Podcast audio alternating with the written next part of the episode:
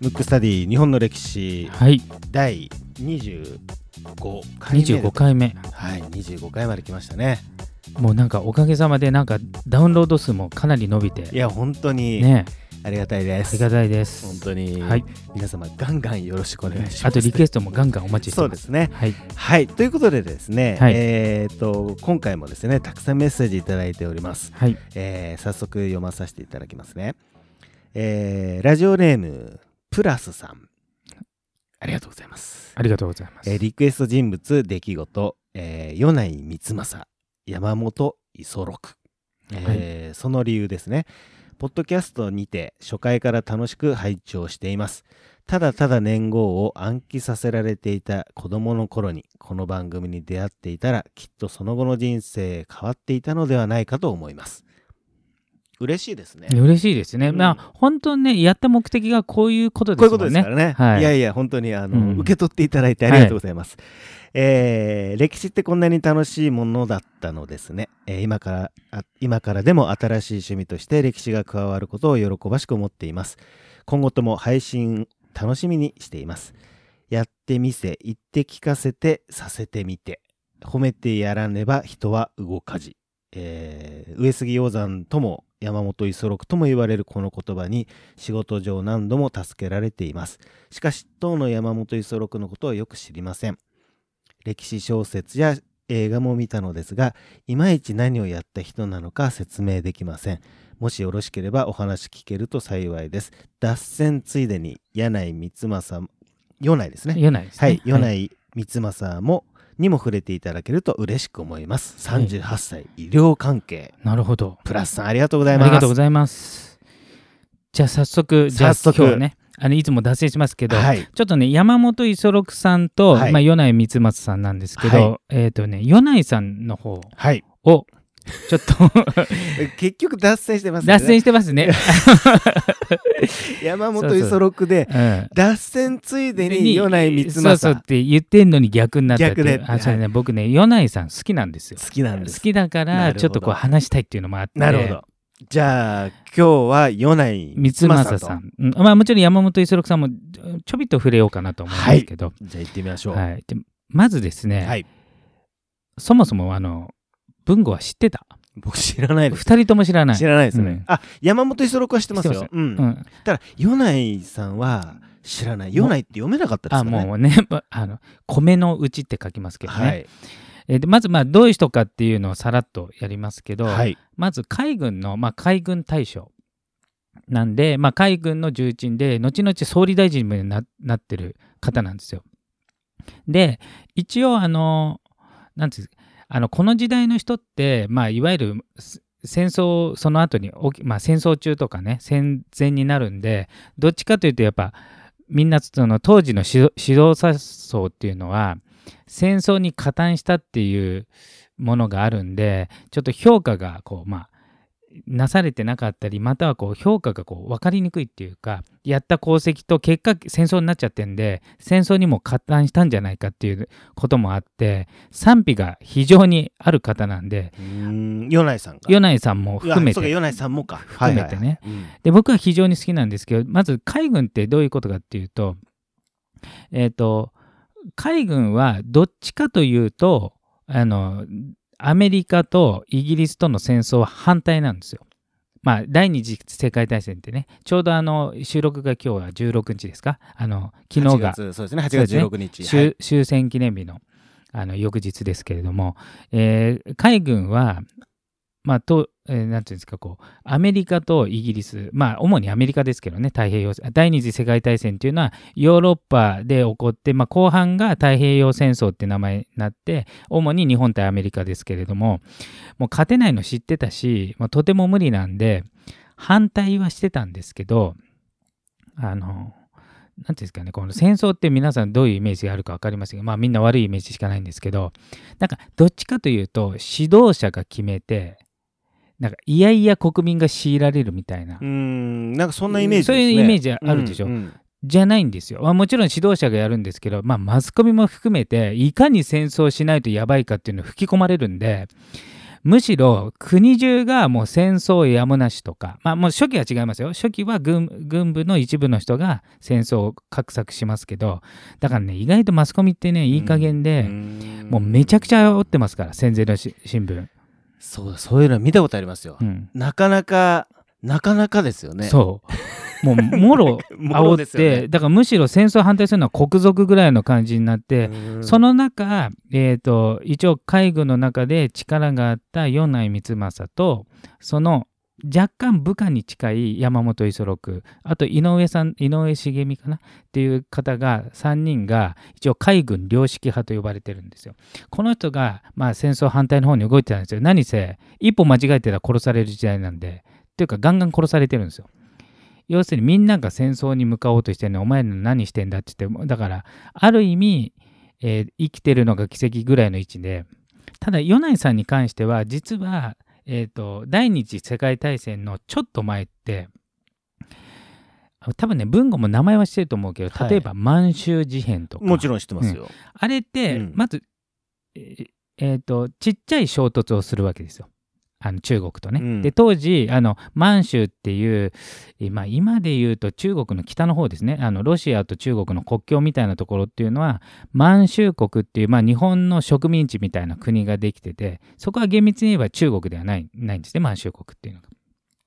あってで、えー、世界史的には帝国主義なんで植民地が当たり前で日本も、えー、日清戦争ちょっと前の日清戦争に勝って、えー、台湾が日本領ですよ、はい、その時、はい、あの合法的に、うんうん、あのえーと、中国の清という国が負けたんで日本にあげます。だから当時の日本の地図はあの台湾が領土、うん、なので、はい、当時の日本の日本一高い山は富士山じゃないの。あのあなるほど。台湾で新高山っていうのが一番高いんで、はいはいはい、それになってた時代ですけど、うんうんうん、それがあってで中国でいろいろまあえーと、軍部と衝突するわけねちっちゃい。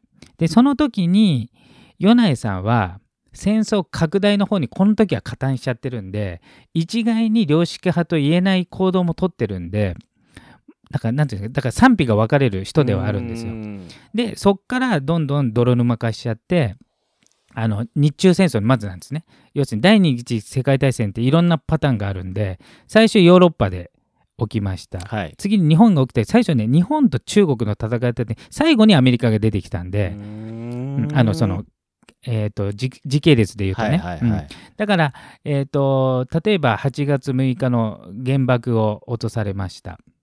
でなった時第二次世界大戦って日本とアメリカの戦いっぽいですけど、うん、初期の段階はアメリカは中立なんで入ってないんですよ。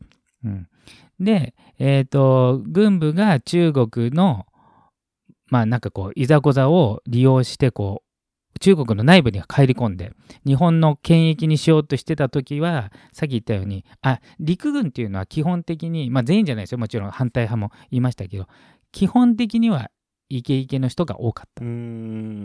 でその中国の小競り合いの時は米内光政も含めて海軍も拡大派だったんですよ。なるほど、ね。うん、だからそれがそこでそうしなければそもそも第二次世界大戦はなかった可能性あるんですけど、まずその負い目はあります。なるほど、うん、うん。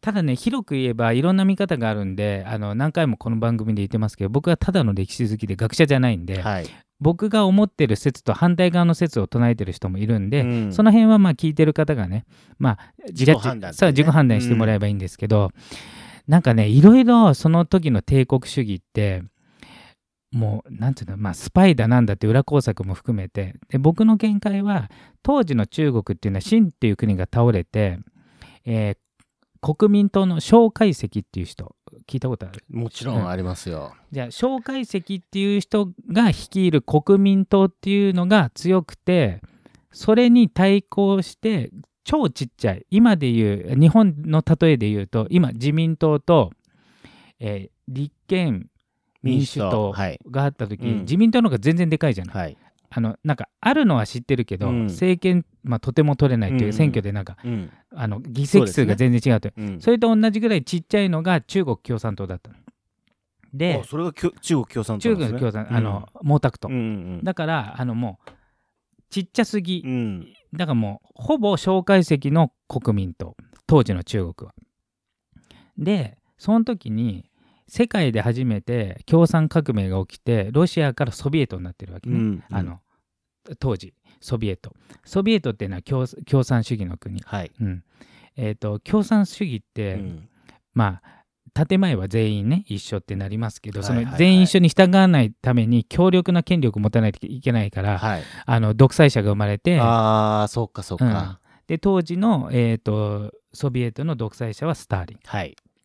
でスターリンは当然自分共産主義だから中国で共産中国共産党をこうなんていうのかこう大きくしたいわけ。要するに支援したい。うん。そういった時に圧倒的に中国国民党が強い。蒋介石の方が強いからどうしたもんかって思った時にこれ国民党と日本を戦わしてボロボロにしたら漁夫の利で中国共産党が伸びるんじゃないかと画策したんじゃないかなというのが僕の意見なんです。なるほど。だからもちろん中あ中国に日本も入っていったけど、うん入るようにある程度う側面で仕掛けられて、でしかもそれが中国側からも仕掛けられてるわけ。うん要するに毛沢東って中国人であるけど日本よりも一番嫌いなのは蒋介石だね。ああ、なるほどね。後であの性的だから性的だからね要するにこの人がいると自分が天下取れないの分かってるから、そういうのもあるんじゃないかなと思ってるんで、まあ、これは一意見ですけどね、ね。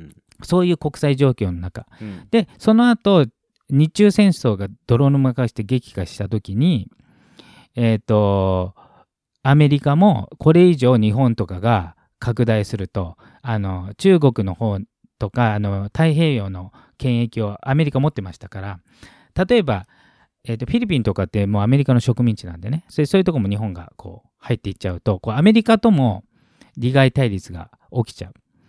でその頃はさすがに米内光政含むその海軍の良識派という要するに国際情勢に詳しい人たちは反対をしたと。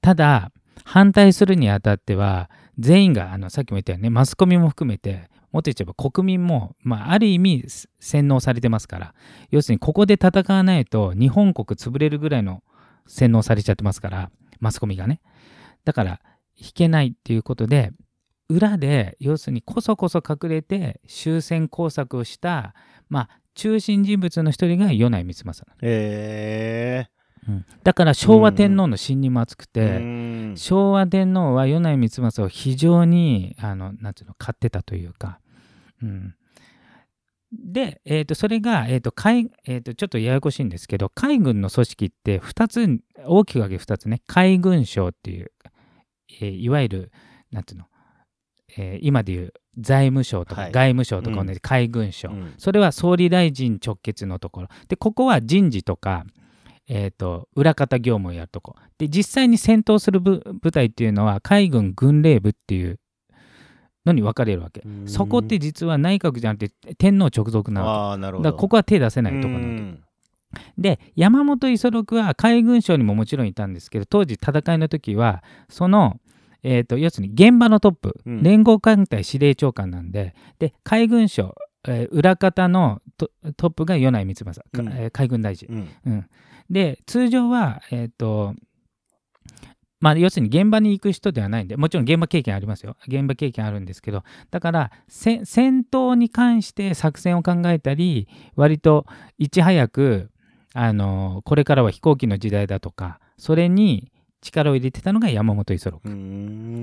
けど日本はねそれが少数派だったわけ。あだから戦艦大和とか聞いたことあるでしょ？あ。ありますね。超バカでかい戦艦を作って、はい。それで戦おうとするんだけど、うん。当時アメリカも含めて全部飛行機なわけ。はい。そうするとただ図体でかいだけでノロノロしてるからうん。逆に標的になるから、現場に行く前に沈没してるんで そうそうだだから空母を増やせって言ってたわけ。なるほどね。要するに船は、うんうん。飛行機が着陸するためのただの板でいいと、うん。要するに戦闘力が大してなくても、うんうんうん。もちろん守るために戦闘力が必要だけど、メインは飛行機うん。の時代なんでそれをまあもちろんそれを唱えてた人もたくさんいたんですけど、うん。まあ、山本五十六も、はい。けど大半がやっぱ日露戦争とかで当時ほら時代がまだ昔なんで飛行機がない時代なんで艦隊対艦隊で世界一のバルチック艦隊破っちゃったからそれの残っちゃってるわけみんな。なるほどうんなんかもう過去の栄光過去の栄光に。を引きずってるというかね。だからあのものすごい金かけて、でかい。い船を作って。でアメリカは小回りの利くうん。速い船の、はい。えー駆逐艦とか、うん。あとは空母飛行機用の空母、うん。または潜水艦とか、うん。要するに戦い方が変わってて、うん。で山本五十六はすごい頑張って、うん。いろいろ解くんだけど結局それは採用されないんだけど司令長官になって要するに負けるのを分かって引き受けるっていう。なるほどね。で最後は当然飛行機飛行機の時代になるともう一個大事な要素があるわけ要するにレーダうん。ーも発達して、はい。さらに暗号解読うん。も発達してるから山本五十六がどこに飛行機で現れるかって傍受されて、うん。そこで迎撃されて死んじゃうわけ。なるほどですね。うん、なんか、あれですね、あの今の日本にも意外と当てはまりそうですね。いや本当だからねどの組織もうん。大体同じ道をたどるんだよね。うん、なんか昔の、まあ、過去の栄光って言い方は変ですけど、はい、ね、新しいものを受け入れそうそうそうそう。にくい日本人の国民性というか、んんんんでも新しいもの好きというか、そうそうそう。ねそうなのよ。その第二次大戦の頃からもうすでにそうだったってそうことですね。そうそうでしかもそれを強硬にね推進して結局却下されたんだけど、はい、一応もう負けるって、まあ、死を覚悟して引き受けた山本五十六の何高潔さっていうか、うん。ある意味なんつうのかな、えー、と自分の主張とは違う艦隊として戦わざるを得なかったっていう、まあ、ちょっと悲しさはありますよね。なるほどですね。えーじゃあ、じゃあパート2になりますかね。パート2なんかいちょっと時間的にも。そうですね。じゃあパート2はその、えーとはい今ちょっと山本五十六が死んじゃうんですけど、はいその後、はい。あの海軍がはい終戦に向けて、うんまあ主に米内光政を中心として、はい一部の人がうんこのまま戦ってたらい日本がもうぶっ壊れちゃうっていうことで、なるほど。まあ、どう動いたかっていうのは来週に来週にしましょうか。わかりました。じゃあ、はい。今回のテーマは、これは何何ですか？い最初、米内光まさでなってたけど、スタートしましたけど太ね。平洋戦争におけけるる海軍海軍。にしましょうか。はい。はい。えー太平洋戦争における、今決まりましたね、うんテーマが。太平洋戦争における海軍。海軍パート1でした。